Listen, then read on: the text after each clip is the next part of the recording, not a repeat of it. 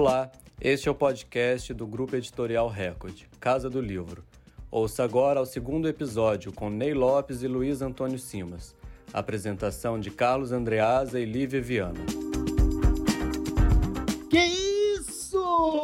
Você dá esse grito, você me mata do coração. Casa do Livro, segundo episódio. Olha só, estamos aqui, eu sempre vou fazer essa observação, estamos aqui ao vivo desde os estúdios Record em São Cristóvão.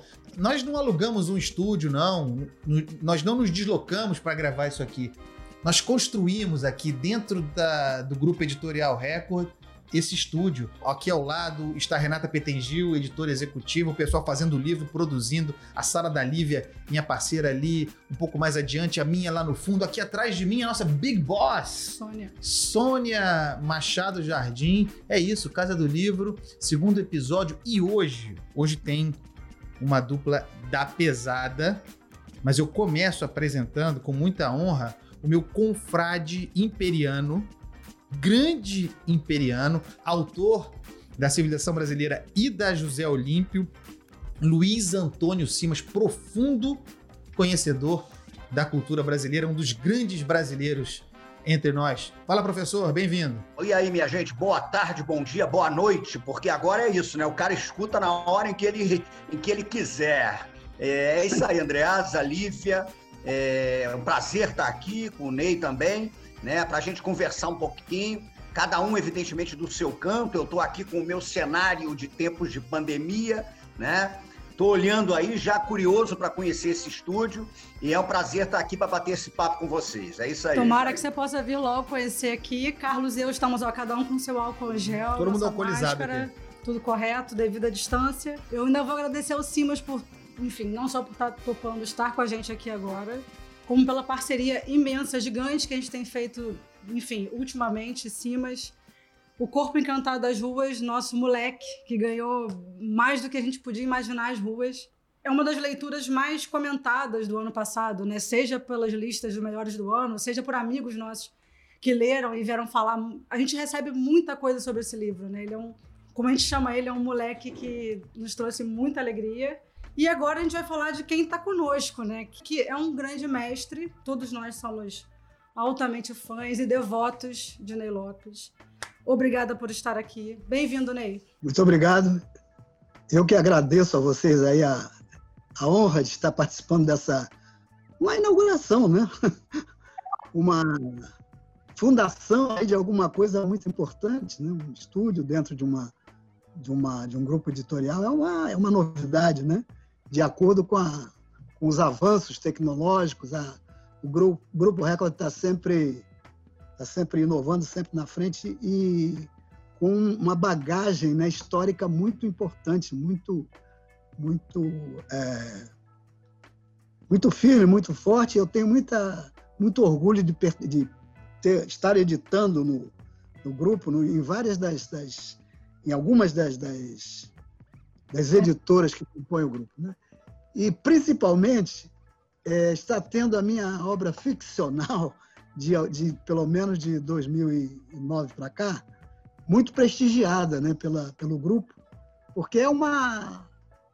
É, digam o que quiserem, mas o, o, o, o filé mignon da, de toda, toda a faina literária é a ficção, não tenha dúvida, é o que, é o que realmente dá, dá visibilidade maior, amplia a, a o grau de projeção do, do escritor. Eu, eu me sinto muito feliz com esse prestígio que estou tendo. Estou publicando é, bastante regularmente né, minha, minhas obras de ficção, contos, romances, etc. E os dicionários estão os dicionários estão também é, integrando essa essa minha performance dentro do grupo. É com muito prazer que eu estou aqui e me deliciando aí com os, os quadriláteros, etc e tal. Muito bom. Felicidade para nós todos aí nesse cenário novo. Eu, Olivinha, você sabe que eu tenho o, o, o, privilégio, a honra de ser o editor da obra ficcional Sim. do Ney, uma obra muito muito interessante que precisa ser lida, publicando quase um livro de ficção do Ney por ano, por ano. né? Quer dizer, uma produção uh, contínua desse grande escritor. E uma curiosidade, talvez tenha sido uma, uma irresponsabilidade da parte do Ney, mas o, o Ney foi a primeira pessoa a me publicar a, a editar, a botar num, num, jornal, num folheto, um texto meu. Olha. No jornal da Amar Sombrais. Isso nós estamos falando lá de, de anos 90. Eu, estudante de, de jornalismo, fazia parte do movimento estudantil na PUC. Convidei o Ney para participar de uma, de uma palestra conosco e estabelecemos uma relação. E, e, e, a, cada, a cada nova publicação eu mandava um textinho, o Ney sempre muito, muito cuidadoso comigo. Agora Uh, esses dois aí, Luiz Antônio Simas e Dom Ney Lopes, que ganharam o Jabuti é, de 2016, retomam essa parceria para um livro editado por Lívia Viana, que privilégio, pela civilização Sim. brasileira, Filosofia Africanas. É sobre este livro, fundamentalmente, Sim, que, vamos que falar. trataremos aqui hoje, Livinha. O que, que você me conta? Gente, esse livro tem que mostrar a capa para vocês. É uma capa. Não é porque no episódio passado eu falei bem de capas que eu não tinha editado. Então agora eu tenho a moral de falar de livros que eu editei. Justo. E esse livro tem uma capa maravilhosa. Eu e, e Simas, a gente está já com essa tradição, basicamente, de belas capas e capas que as pessoas comentam. E a gente continua nessa tradição, né, Simas? E dessa vez, a, a grande questão com esse livro, Filosofias Africanas, é, essa capa, ela tem essa. Ela se impõe, né? E eu acho que a ideia com esse livro é que a gente consiga realmente impor algo que foi apagado por muito tempo, né? E não à toa o mapa é, da África está bem aqui devidamente destacado. E Filosofias Africanas, ele é uma introdução. Ele é um livro super fino, porque nesse livro a gente fez uma coisa muito didática, né? No caso, a gente, eles entregaram para mim algo já é um livro É um livro para ensino médio e universitário? O Simas vai falar um pouco mais adiante sobre isso, que ele tem essa capacidade, sim, é, bem educativa, bem didática. Mas uma coisa que a gente fez questão com esse livro, né, ao decorrer da, do, do processo de edição, surgiu a necessidade de botar mapa. A gente botou mais de um mapa aqui para foi uma necessidade mesmo que eu tive como leitora. O mapa ele entrou numa questão de deixar tudo muito evidente. Esse livro ele é curto e direto para tudo aquilo que a gente precisa saber mais sobre a África, que é o pensamento africano, que foi silenciado até, até agora. O que eu acho que a gente tem que falar de primeira aqui nessa conversa é que, de cara, é, a gente deixa evidente a questão do racismo científico. Até na universidade houve um silenciamento do pensamento africano. E vocês então aqui parecem fazer justiça com isso. Eu queria entender como que vocês tiveram essa ideia de juntos fazer esse livro. A ideia desse livro veio de um evento que Ney e eu participamos em Petrópolis, né? que foi um evento voltado para a juventude, inclusive, que nós fizemos, fomos convidados pela professora de filosofia uh, Lara Saião, e a gente fez esse evento. E o evento, a nossa mesa, acabou despertando o interesse de muitos jovens, né? De, de ensino médio e do início da universidade ali em Petrópolis. Pessoal de primeiro período, segundo período, é, e um pessoal que estava muito cru nessas questões todas. Então, a partir dali, né, a professora Lara, inclusive, falou disso, do desejo de ter um livro introdutório, né, que pudesse colocar algumas questões importantes. E aí é importante mencionar que o Ney já tem uma bagagem enorme, né? É, o Ney, por exemplo, fez o Kitabu, que é um livro de referência sobre a sabedoria africana, esse negócio todo. Então, a partir daquele momento, nós é, é, é resolvemos fazer um livro com essa pegada, estimulados por esse encontro em Petrópolis, por esse convívio né, com a, aquela juventude, a professora Lara. E me parece que esse livro ele realmente é um livro introdutório. Na verdade, ele é um livro que é um disparador de interesse. Né? Eu acho, acho que o Ney concorda. É, a nossa intenção, evidentemente, não é discutir, aprofundar a questão da filosofia africana, trazer um debate filosófico aprofundado. A nossa intenção é para um público mais amplo, né? é, colocar algumas questões que são relevantes a respeito do pensamento produzido nas Áfricas, né? É, plurais, enfim, e mostrando também que há unidade e diversidade nesse, nesse pensamento africano. Agora, tudo isso é tributário, enfim, de um saber que o Ney acumula há muito tempo, né? E, e, eu costumo dizer que eu entro ali como uma espécie de cambono, né?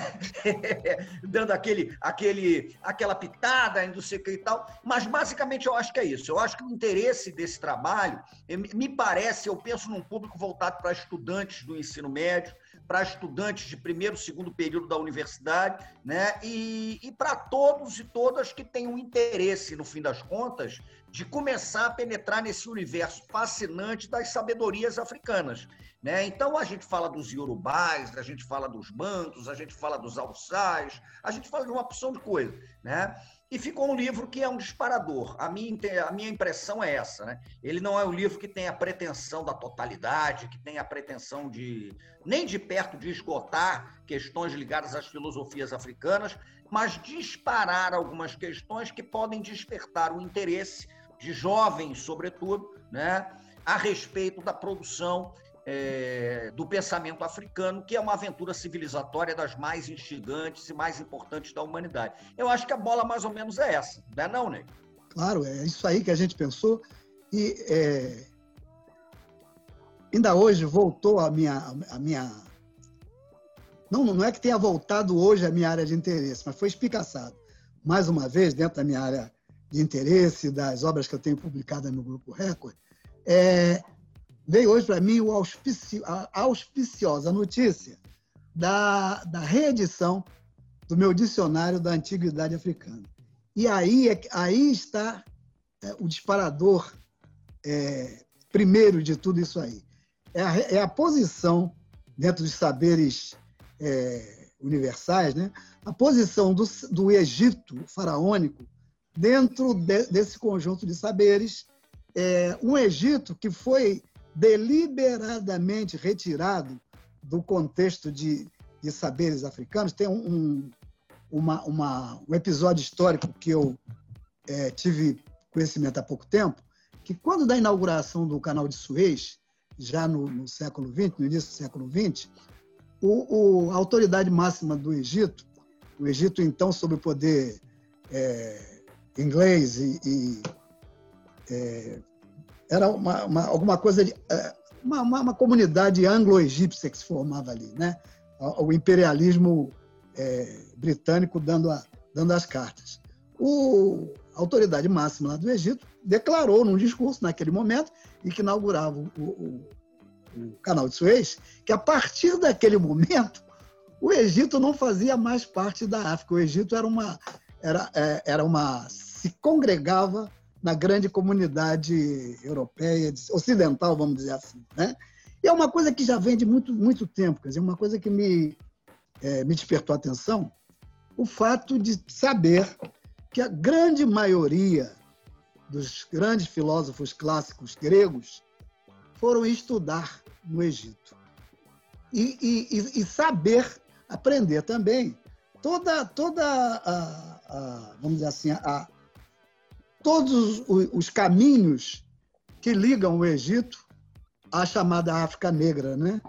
Não fosse o Egito, ele também, um, um, na época faraônica, ainda, uma, uma, um Estado é, multiétnico, né? com uma forte presença é, afronegra, é, vinda, advinda do, do, do, do sul do território do Egito faraônico.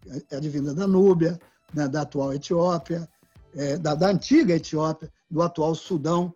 Então, há, há toda, uma, toda um, uma, uma, uma, verdade histórica e geográfica que liga o, os saberes do Egito faraônico a esses saberes que nós é, estamos é, revivendo nesse nosso livrinho. Então, é, são coisas que vão se, se encaixando, né?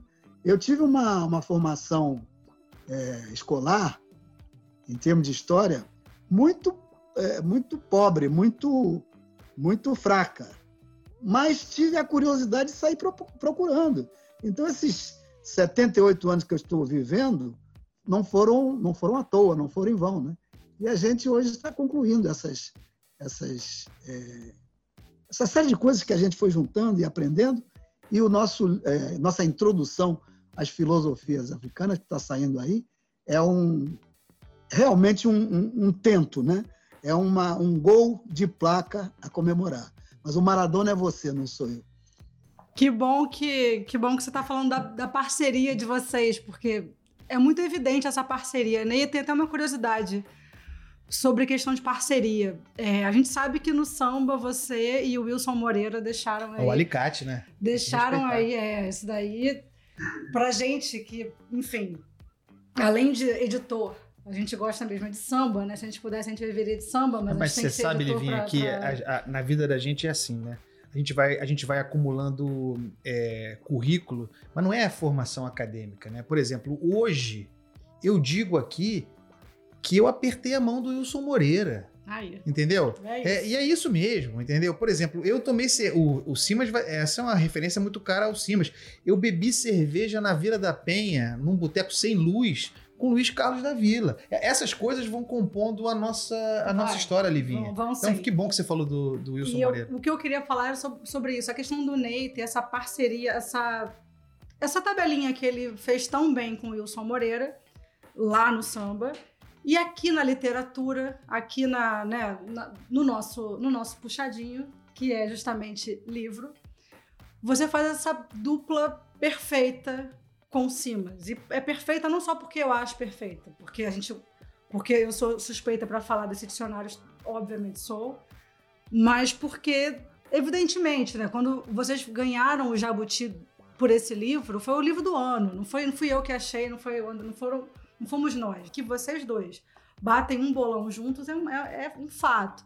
E nesse livro aqui tem um, um diálogo também interessante entre vocês dois. Eu queria saber Ney. O que é mais difícil escrever em dupla? É samba ou é livro? eu, tinha, eu tinha uma, uma brincadeirinha que eu fazia. É, as pessoas achavam engraçado. Algum tempo atrás eu dizia assim: é, lá em casa moram duas pessoas. É, na, na, na, minha, no meu, meu lar, né? Minha mulher tem dois maridos, mais ou menos isso. Tem um sambista e tem um intelectual. Mas quem paga as contas do intelectual, isso eu dizia tempos atrás, é o sambista. Porque eu, eu antes de publicar livros, né, eu comecei a minha. Depois de ter uma, uma breve carreira na advocacia, muito breve mesmo, continuo com a minha inscrição é, ativa na OAB por, uma questão de segurança, né? para não ser, não ser pego com a chamada calçarreada, né? Então, é, eu dizia, costumava brincar dizendo assim, é, porque realmente, efetivamente, a, a, a grande, é, as grandes possibilidades econômicas e tal que a gente tinha vieram a partir da, da, da música. A gente fez bastante sucesso na década de 70, na década de 80, mas é, quase que paralelamente, vamos dizer assim, Dez anos depois do início da carreira como compositor profissional, eu comecei a publicar, publicar livros.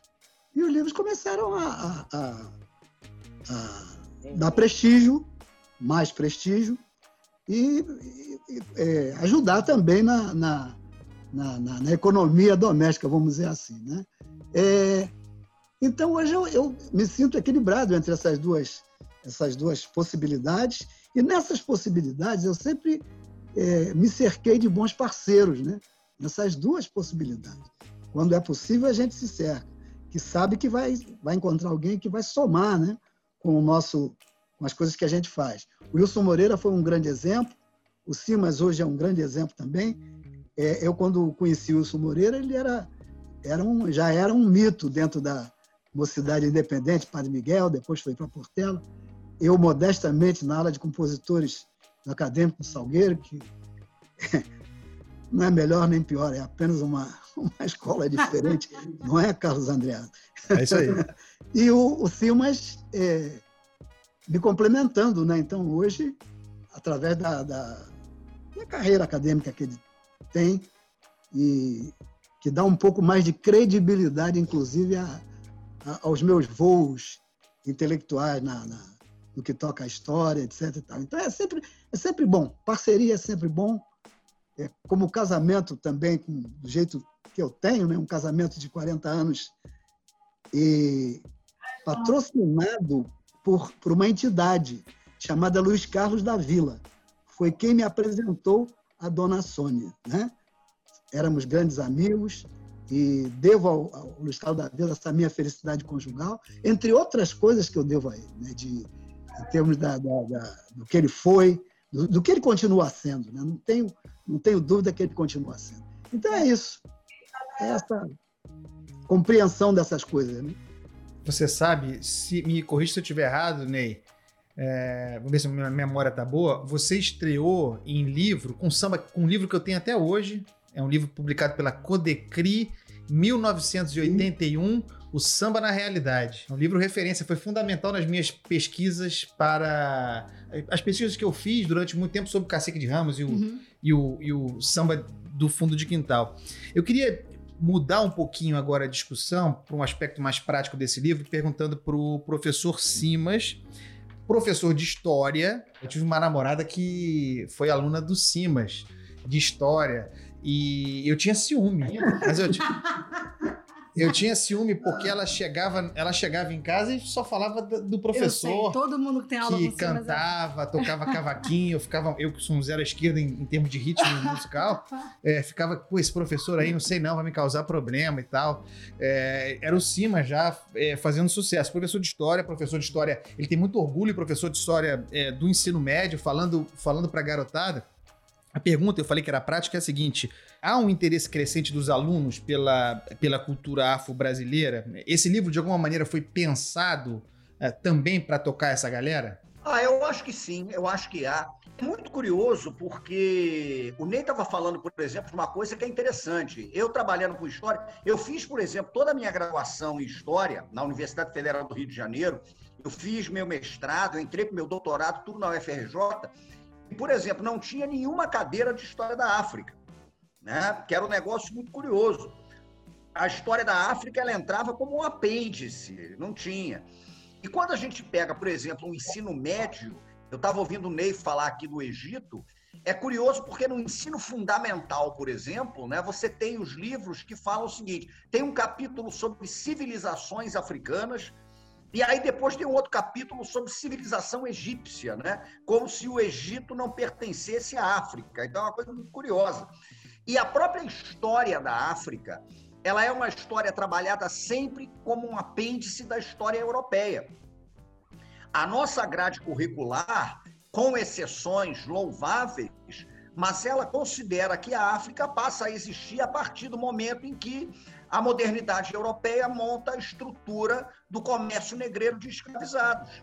Né? Então é como se toda a história ancestral da África, toda a história antiga africana, que é muito forte, potente, como se aquilo não existisse.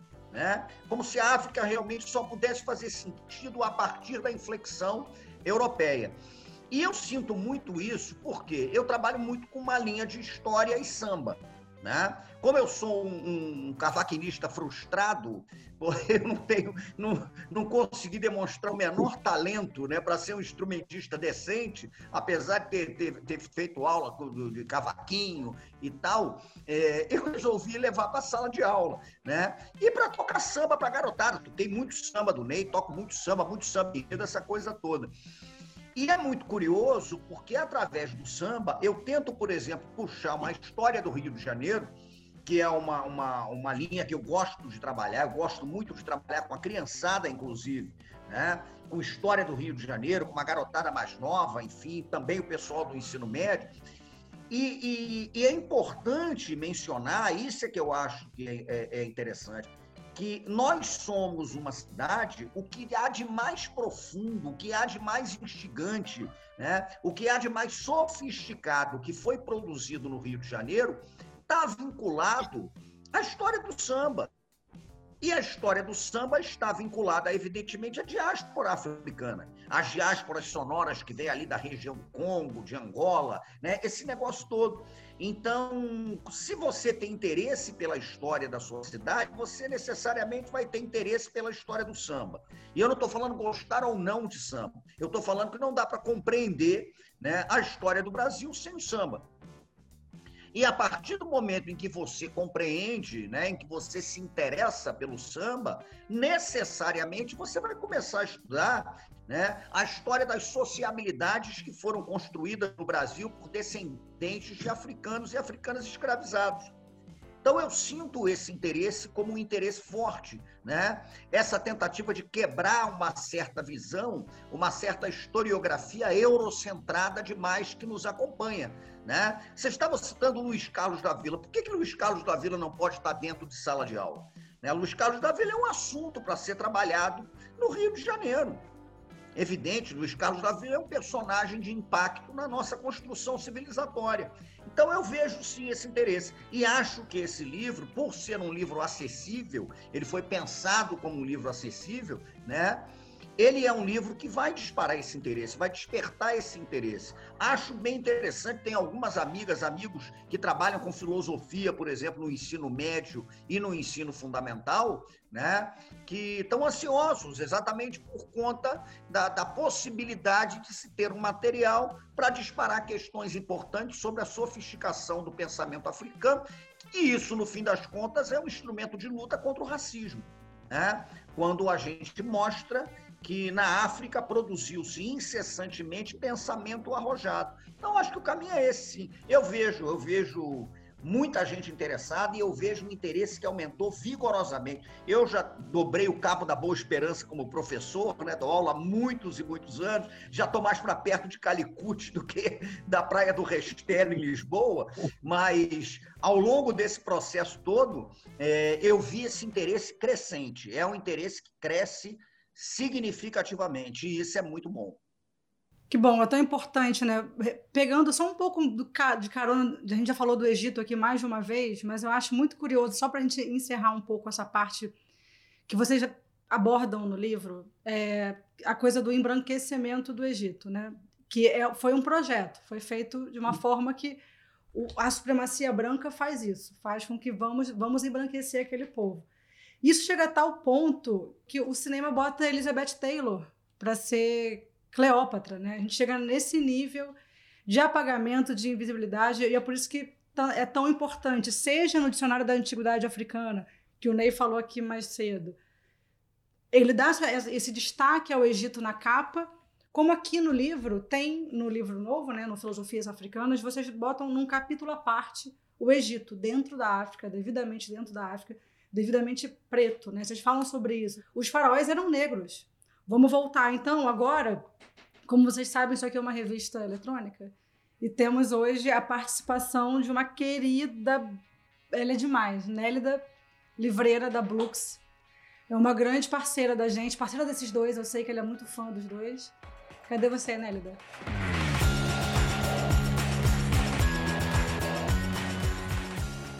Ao contrário do que muita gente possa imaginar, a livraria não é somente um espaço é, para venda de livros.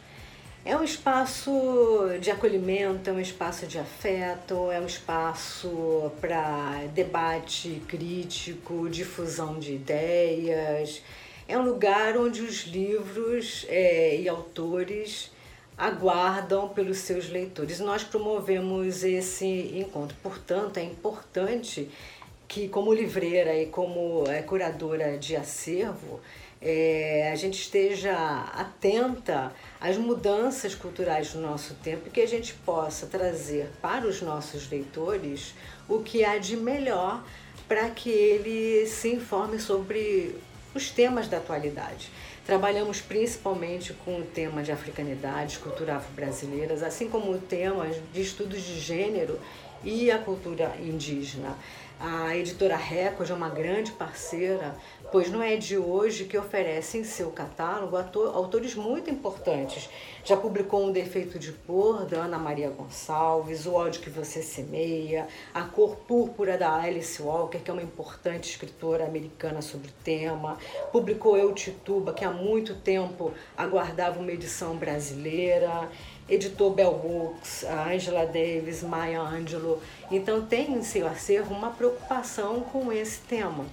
É, a livraria Brooks é, não só tem em suas livrarias um corpo de representatividade com autores importantes da africanidade, da filosofia africana, da história da África, como de diáspora, mas também um espaço reservado a autores negros. É, e temas da africanidade. Portanto, é com muita felicidade que a gente recebe esse lançamento do Ney Lopes e do Simas, que são dois autores muito queridos para a livraria e que têm um olhar importante e atento na difusão desse conteúdo para justamente informar e a gente poder promover uma mudança de mentalidade tão necessária hoje no nosso país, necessária e urgente.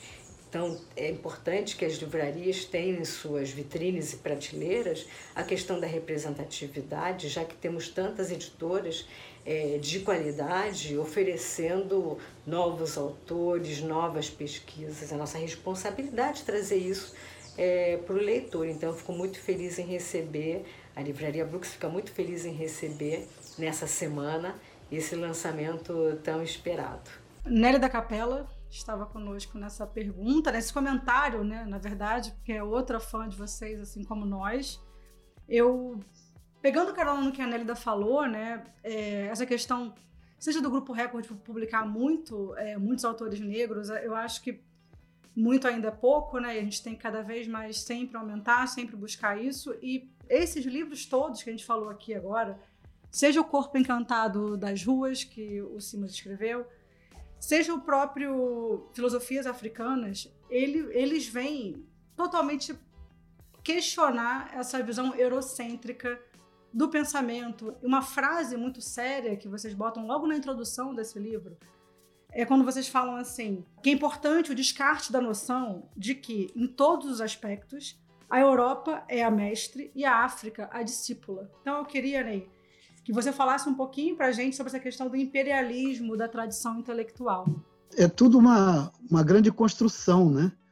Eu, eu acredito que, à medida em que as, as sociedades antigas foram se, se conhecendo, né? É, estabeleceu-se um, um, intercâmbio.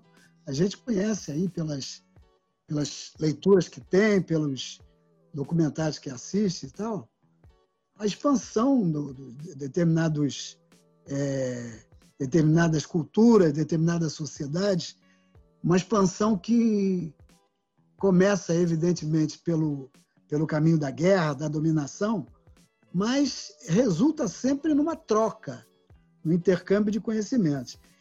Agora, num determinado momento desses encontros e tal, e esse determinado momento, exatamente as chamadas grandes navegações portuguesas, né? europeias depois, de um modo geral, é, houve um fator aí que pesou muito, muito fortemente, né? Foi a, a, o escravismo, né?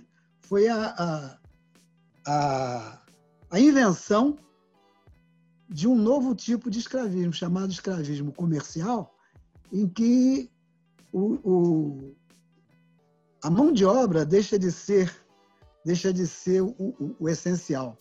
O essencial é o próprio, o próprio indivíduo virando mercadoria, né?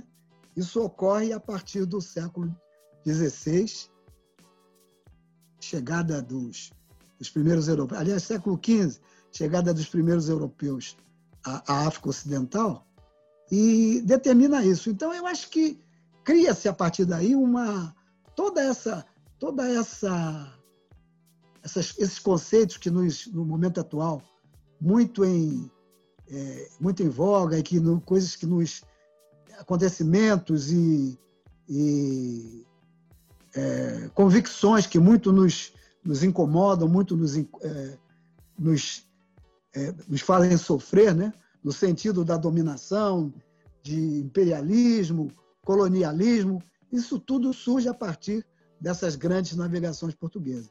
Dizer, a, a, a, a troca de conhecimentos ficou em segundo, em segundo plano.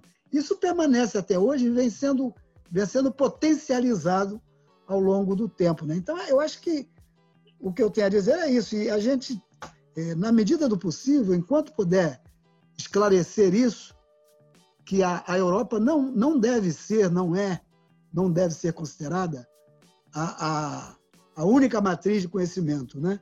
Essa que é a grande questão. Então, se existe um eurocentrismo que domina aí o conhecimento, o conhecimento acadêmico e o conhecimento de um modo geral há tantos e tantos anos, eu acho que está no momento de, de, a gente propor uma outra coisa. E essa coisa que a gente está propondo é, é um afrocentrismo. Vamos, vamos, vamos, vamos olhar todas essas questões agora também do ponto de vista africano. Essa é que é, essa é, que é, o, é, é, é a chave do que nossa parceria está fazendo.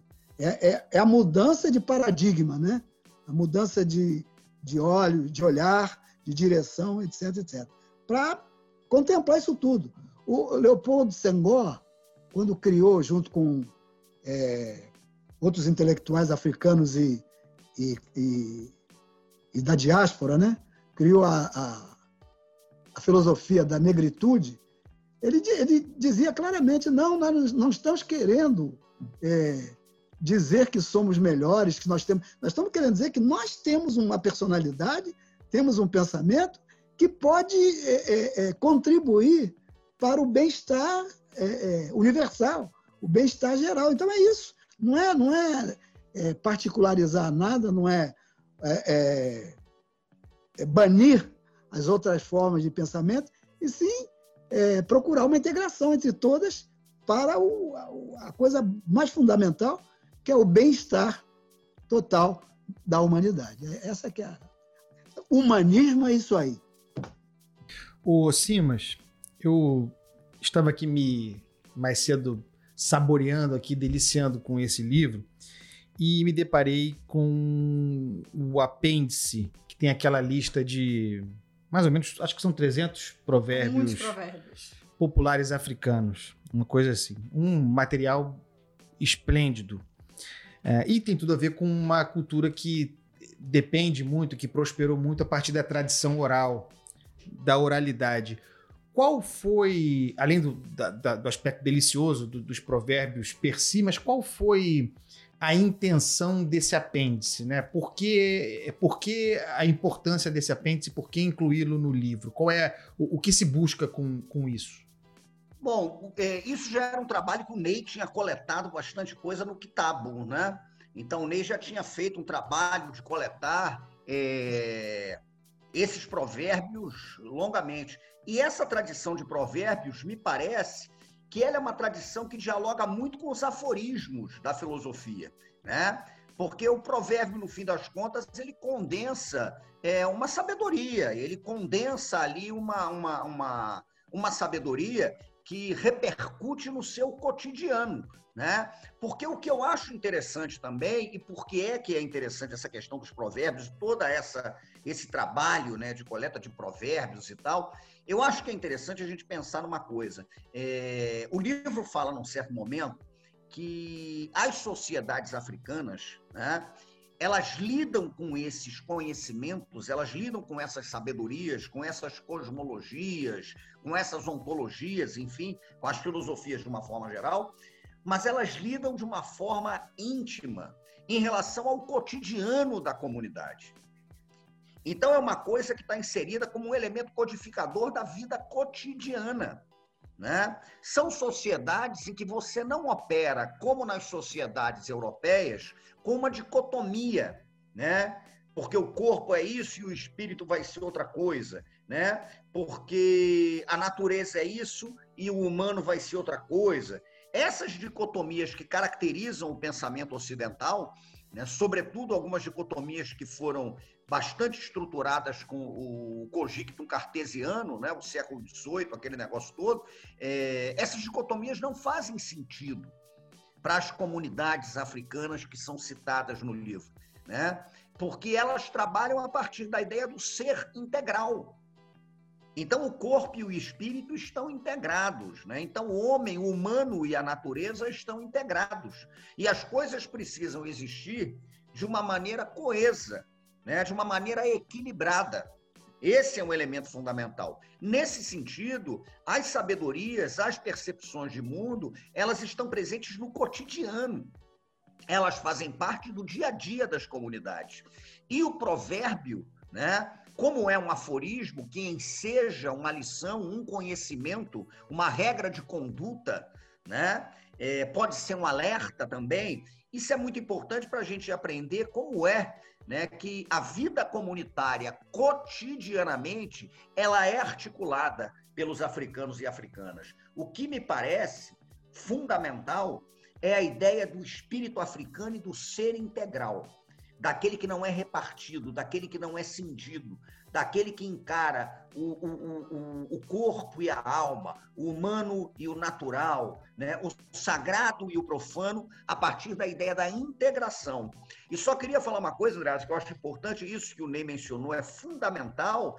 É, o objetivo desse trabalho, me parece que é o objetivo de toda a obra do Ney, o objetivo de muitas coisas que a gente faz, é, não é operar na anulação de um, de um saber pelo outro. Né? Não é operar na dimensão de que eu apago o seu saber porque eu quero colocar uma outra coisa no lugar. Não é, não é isso. Mas é operar na dimensão da pluralidade de saberes que, no fim das contas, enriquecem a experiência humana. Esse é o detalhe fundamental. Né? Então, não é para você pegar e tacar fogo, por exemplo, do discurso do método do Descartes, não é para você pegar a Suma Teológica de São Tomás de Aquino e destruí-la. Não é essa a questão. A questão fundamental é perceber que esses saberes fazem parte da grande dimensão espiritual da vida humana na Terra, né? E que eles acrescentam, e que eles são interessantes, contribuem para a grande história do pensamento da humanidade. Essa é a questão fundamental, né? E o provérbio entra como essa sabedoria cotidiana, que é muito interessante. Mas isso eu acho que é, é a firmeza, né? Ninguém está querendo apagar nada, porque a experiência de apagamento foi a experiência que a modernidade colonialista europeia e a expansão imperialista tentou implementar, operar num apagamento do outro, né? E o livro mostra, inclusive, que para diversas filosofias africanas, o pressuposto da sua humanidade é o reconhecimento da humanidade do outro. Né? Eu só me afirmo como humano porque eu reconheço a humanidade do outro. Então, isso é um detalhe que eu acho que é fundamental e é um, um dado importante do livro. Quer, Ney quer fazer algum acréscimo aí? Fica à vontade. Acrescentaria uma coisa: um, um provérbio africano que eu não sei se ele está contido nesse, nessa nossa súmula aí, é, que mostra como é que a importância do próprio provérbio, um provérbio falando da sua própria importância. O provérbio é o cavalo da conversa. Ele está no livro, sim. Está ali, é isso. Maravilhoso. Tem muitos, né? Tem um que é um, em um tribunal de aves, barata não ganha causa. Eu adoro isso. Tem uns que são muito cariocas. Você vê, você vai entender, você fala, porra, mas é verdade, isso daqui é. Nós somos uma cidade marcadamente vinculada à presença do elemento civilizatório africano, né? Então você vê que tem muitos provérbios que, se você botar na voz do, do, do malandro carioca, você vai achar que está super coerente. E tem muita coisa parecida com alguns provérbios brasileiros, mas de forma diferente. Por exemplo, quem caça dois ratos não pega nenhum. A gente não fala exatamente assim, mas a gente tem um provérbio que, que seja parecido, né? Isso, assim, só pegando carona nessa parte que o, o Carlos chamou atenção para os anexos do livro, né? Além dos provérbios, a gente tem aqui também, que aí também faz parte dessa questão do não apagamento, que eles botam aqui também de mão beijada para gente notas sobre, sobre pensadores. Vários pensadores africanos e afrodescendentes contemporâneos estão aqui.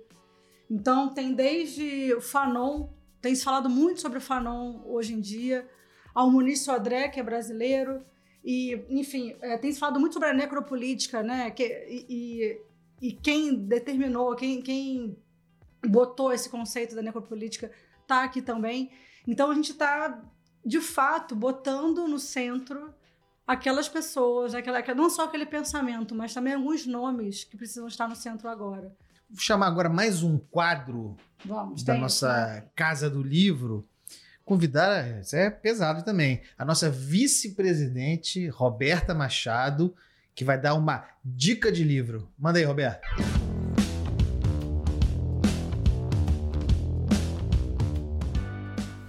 Pessoal da Casa do Livro. Eu sou Roberta Machado e hoje vou indicar um livrão para vocês, que é o Eu Tituba, Bruxa Negra de Salem, da Maris Condé. A Maris Condé é uma escritora caribenha super é, premiada, foi inclusive cotada para o Prêmio Nobel de Literatura desse ano. E ela constrói um romance histórico baseado num fato real sobre a história das bruxas de Salem. Porque o que se sabe é que existiu sim uma mulher negra chamada Tituba, que foi uma das primeiras condenadas no, nesse tribunal.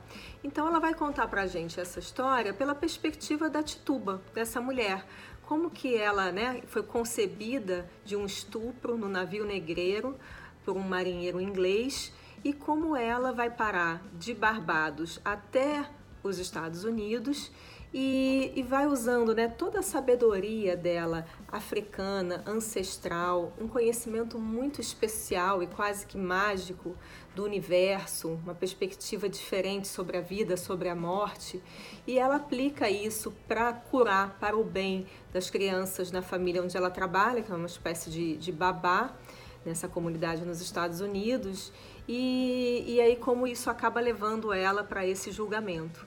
Mas assim, é uma história muito bonita, é uma história é, dura, mas importante. Tem inclusive o prefácio da Conceição Evaristo. E, e, acho que todo mundo devia ler, porque dá uma perspectiva importante da, da história dos escravizados da, da América Central dentro de uma perspectiva especial, muito feminista, muito diferente. Vocês têm que ler, é muito bom. Eu sabia aí que a nossa chefe ia dar dica de um livro editado por mim, que a gente tem essa parceria, né? Não é, tem... maior discriminação. Não, isso aí, cada, cada um no seu quadrado.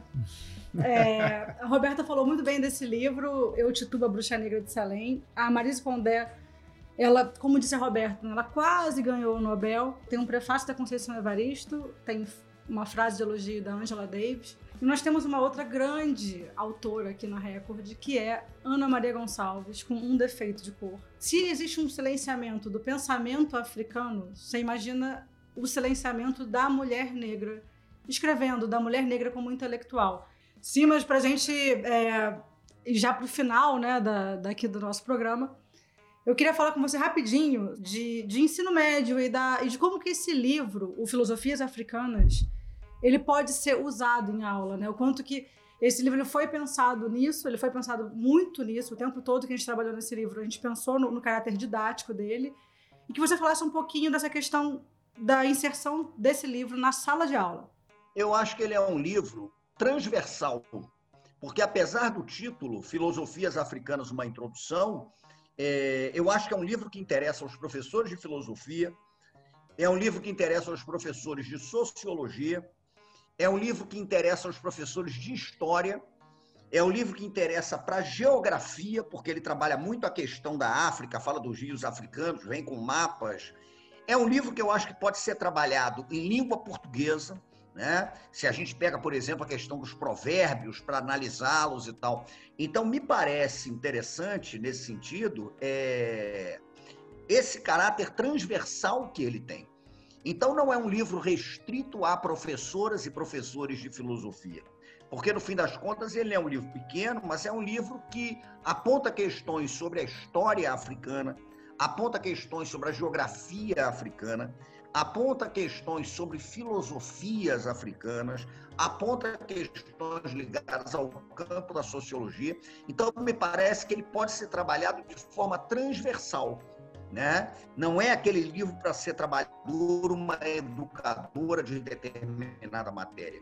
Então, essa penetração que ele pode ter, propondo esse diálogo entre a história, a geografia, a filosofia, a sociologia, né? a língua portuguesa, eu acho que é o grande atrativo dele. Né? Por isso, acho que é um livro que tem tudo para ter uma repercussão muito boa em sala de aula, porque ele coloca questões que são importantes para todo mundo. Né? Eu acho que é um livro relevante e esse é o, é o ponto mais, é, é, digamos, interessante dele. Ele tem uma relevância e ele dispara uma série de questões. E, então, eu acho que, do ponto de vista curricular, ele é um livro propenso hoje a fazer uma coisa que na educação está sendo muito buscada, que é a transversalidade, é a conversa entre as diversas disciplinas. Isso, esse caráter interdisciplinar, né? Muito forte mesmo. Eu vou chamar agora mais um quadro do nosso programa, que é o Pergunta Aí, com a participação de Ana Rosa, que trabalha conosco aqui na Record, milita no departamento de marketing, mulher, negra e autora.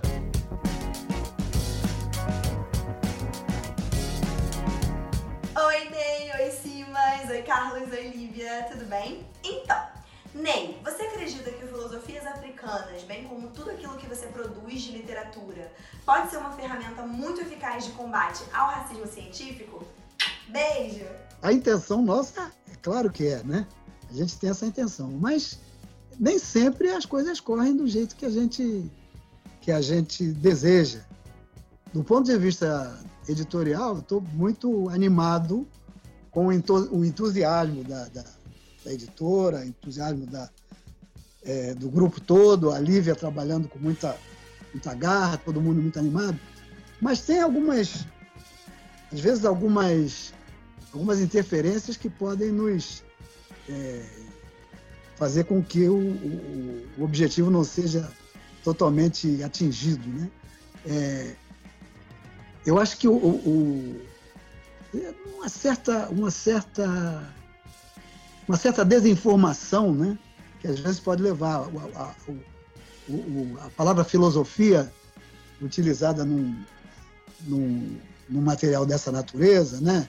É, talvez encontre alguma alguma resistência, né? vamos dizer assim, mas eu acho que é, nada nos impede de, de, de, ficar. de nos animarmos também, né? Dentro, a, a, com a perspectiva de, de, que esse livro tem uma grande aceitação. É, não podemos, é, como, é, como, eu, eu penso que não podemos é, é prever o, os resultados, mas o objetivo é conseguir esse, essa, essa, essa desconstrução de todo essa, esse universo negativo que a gente está é, tá experimentando nesse momento no, no mundo inteiro. Né? Se a gente conseguir, pelo menos, despertar algum interesse por essa desconstrução, acho que já o trabalho já valeu a pena. Tenho certeza que sim. Agora é o seguinte, sim, mas eu vou botar você na roda aqui agora para o nosso quiz é um quadro é, final desse programa. Uh, e a gente testa os seus conhecimentos sobre a cultura recordiana. Nossa cultura aqui é uma grande brincadeira. Os nossos livros, os nossos números. É, e o Dom Ney fique à vontade se quiser dar um pitaco aí nas respostas. É um quizinho mesmo, desafio literário. Valendo! Quem é a autora do livro Um Defeito de Cor? A. Gabriel Garcia Marques. B. Luiz Antônio Simas. C. Ana Maria Gonçalves. Ana Maria Gonçalves. C. Esse aí não valeu. Isso né? é só aquecimento. É Dois. Qual não, não, valeu. Ana Maria Gonçalves, claro que valeu. Dois. Qual operação anticorrupção na Itália, retratada no livro número zero de Humberto Eco, inspirou a Operação Lava Jato. A. Operação Mãos Limpas. B. Operação Mão na Cabeça. C. Operação Nome da Rosa. A, né? É, mãos limpas, né? Certa resposta. Vamos lá. 3. Qual autora da Record recebeu em 2020 o prêmio Jabuti na categoria crônica? Acabou de acontecer. A. Nélida Pinhon. B. Karina Risse. C. Elisama Nélida Pinhon. Cravou? Que isso, Dona Nélida. Quatro. Um dos romances mais importantes do século XX, que já vendeu mais de 30 milhões, nem sabia que tinha tanta gente para comprar livro, mais de 30 milhões de exemplares só nos Estados Unidos e foi ganhador do prêmio Pulitzer. A. O Sol é para Todos. B. 100 anos de solidão. C. O Lobo da Steppe. Acho que é o Sol é para Todos, não? Certa resposta. Arrasou, cravou. 5. Qual o título do novo livro de Isabel Allende que trata de feminismo? A. Mulheres de Minha Alma. B. Corrente de Ouro. C. Então você quer conversar sobre raça? Eu acho que é a letra A. É, Não? Que isso, não erraram uma até Eles agora. estão né? gabaritando, são Que professores isso? mestres mesmo. São mestres É. mesmo. Marcelo Gleiser, que fez da última vez, tomou um pau aqui. É. Vamos lá. Seis. Quantos anos. Aí é brincadeira essa, essa pergunta. Isso é pra derrubar. Quantos anos tinha Hermann Hesse quando publicou O Lobo da Steppe? A. 50 anos. B. 25 anos. C. 65 anos. 65. 25, Que isso? Atenção. Para eu errar. Errou. 50 anos. A dona Sônia deu uma soprada pro Dom Ney lá também, mas também errou. Então, dois erraram. 7. Quanto vendeu no Brasil o grande best-seller internacional de desenvolvimento pessoal Quem Mexeu no meu, no meu Queijo? No Brasil só. A. 1,1,6 milhão. B. 600 mil. C. 160 mil. Mas não faço a menor ideia, mas se vendeu 600 mil, já tá bom para Dedéu, né? E pior é que vendeu 1 milhão e 600 mil. 8. Vamos lá. O autor Paulo de Oxalá lançou que livro pelo selo Bertrand em 2020? A. Dicionário da História Social do Samba. B. O Corpo Encantado das Ruas. Pô, aí é brincadeira. C. Dicas de um Pai de Santo. Dica do Pai de Santo, que eu tenho aqui, inclusive. Não há alternativa. Esse aí não tem como errar. Boa. 9. Estamos acabando. Quem é o autor de História do- dos Candomblés do Rio de Janeiro? Zé Beniste. Olha aí, rapaz. Isso já aí é acertou. gabarito. Isso aí é o gabarito. Letra C. Última questão. Então, muito bem. Já estão liderando o quiz. Vamos lá. É, qual é a ocupação do sul-africano Trevor Noah, autor do livro Nascido do Crime? A. Apresentador do The Daily Show. B. Emissário da ONU. C. Médico Sem Fronteiras. Ney, o que, que você chuta nessa daí? Dona Sônia, ajuda aí. Tenho a mínima ideia. Nem a dona Sônia também não tem. Chuta aí, A, B ou C. Eu chutaria. Eu acho que é a letra B. Não, ele é apresentador de alguma coisa, The Daily Show. Daily é, isso aí. Mas vocês Ah, foram. é, daí. Acertaram 7 de 10, se eu não me engano, ganharam a Sweet Champion. Ah, tá. Agora, agora encerrou, acabou, Olivia. Que tristeza. É, de- faz, uma, faz, uma, faz as honras da casa com uma bela despedida aí dos nossos, pros nossos convidados. Olha, primeiro que vocês estão no, no, no top do quiz, né? Que eu acho que vai ser difícil alguém chegar aí. Trend Topics! Quando eu falo que ele é o chacrinha do mercado editorial, vocês acham que eu tô implicando com ele. Mas não estou, não. Ele é o chacrinha do mercado editorial. Aqui é a minha direita, como a gente... Claro, a minha É. direita e você, obviamente, a minha esquerda. A extrema esquerda. Você é extrema esquerda. Tô- tô quase lá mesmo, porque eu sou assim. Mas vamos lá, minha gente. Foi lindo ver vocês. Estar com vocês é a única forma de estar com vocês agora. Porque somos pessoas conscientes. É essa, é desse jeito virtual. Que bom que estamos aqui e que tam- estamos abrindo os caminhos desse livro, Filosofias Africanas. Quando tudo isso passar, ainda vai ter um samba pra gente falar, lembra quando estava daquele jeito, cada um de é um bom, lado. isso é bom, isso é bom. Vai ter isso e, enfim, obrigada mesmo por vocês estarem aqui com a gente. É, eu sou muito suspeita pra falar, todo mundo sabe que eu tenho essa predileção, assim, tem autores que você fala, ai que bom que tá participando, mas vocês dois, pra mim, vocês são muita coisa. Eu, Que sei, os eu sei que outros- vocês sabem. Que os outros não escutem, né? Pois é, vão, vão acabar descobrindo, né? Mas isso é, aí. todo mundo sabe, eu não escondo de ninguém, não. Que bom, obrigada demais. Obrigado, Ney. Obrigado, Simas. Agradeço a todos e deixo aqui uma afirmação. Eu tenho participado quase que semanalmente de programas virtuais. Esse foi o mais agradável, mais Ah, engraçado que eu já participei. E muito bom, muito bom. Um abraço para vocês. Obrigado. Volte sempre, Ney. Valeu. Valeu, Ney. Boruboia. Valeu, gente. Valeu. Beijo. obrigada. Lembrando o seguinte, este programa multiplataforma está no YouTube e no Spotify. Assistam, compartilhem, divulguem. É a casa do livro. Tem que respeitar. Grupo Editorial Record. Tchau, até a próxima.